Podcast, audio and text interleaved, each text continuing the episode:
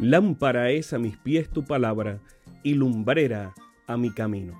Salmo 119, 105. Que el Dios de los cielos bendiga tu vida en este momento junto a tus seres amados. Bienvenidos a un espacio de inspiración bíblica donde su corazón será lleno de esperanza. Como un regalo de la Iglesia Adventista del Séptimo Día de King, Texas, compartimos la lectura devocional para adultos correspondiente a este bendecido día. Pablo, reavivado por una pasión. Autor, Pastor Bruno Razo. Que Dios te colme de misericordias en este preciso instante. Oremos. Amante Padre, que en este momento tu palabra trascienda al corazón de quien la escucha, sea sembrada y dé fruto para la vida eterna. En el nombre de Jesús. Amén.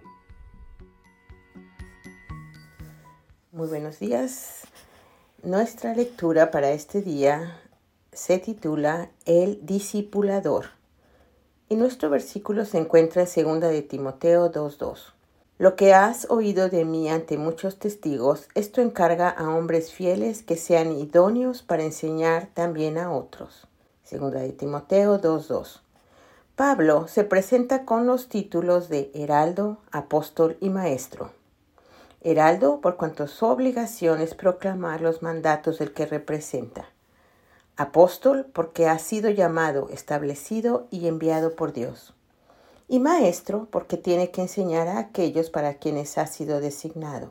La historia de Timoteo y de Tito y la de la cadena de reproducción espiritual iniciada en el apóstol y continuada por Aquila, Priscila, Apolos y los creyentes fortalecidos de Acaya, muestran en la práctica la teoría de la concepción paulina sobre los dones del Espíritu e ilustran lo que el apóstol entiende y vive en relación con la comisión de hacer discípulos. Pablo no era un solitario evangelista, sino el comandante de un grande y creciente círculo de misioneros. Pablo entendió también que no solo él como apóstol, sino también todos los apóstoles, profetas, evangelistas, pastores y maestros son depositarios de dones que Dios dio a la iglesia. Además, entendió que el propósito por el cual fueron enviados es equipar, entrenar y disciplinar a los creyentes para el crecimiento de la iglesia y el cumplimiento de la misión. Estos ministerios fueron provistos por Dios a fin de preparar al pueblo para el cumplimiento del ministerio, el de ser y hacer más pueblo de Dios.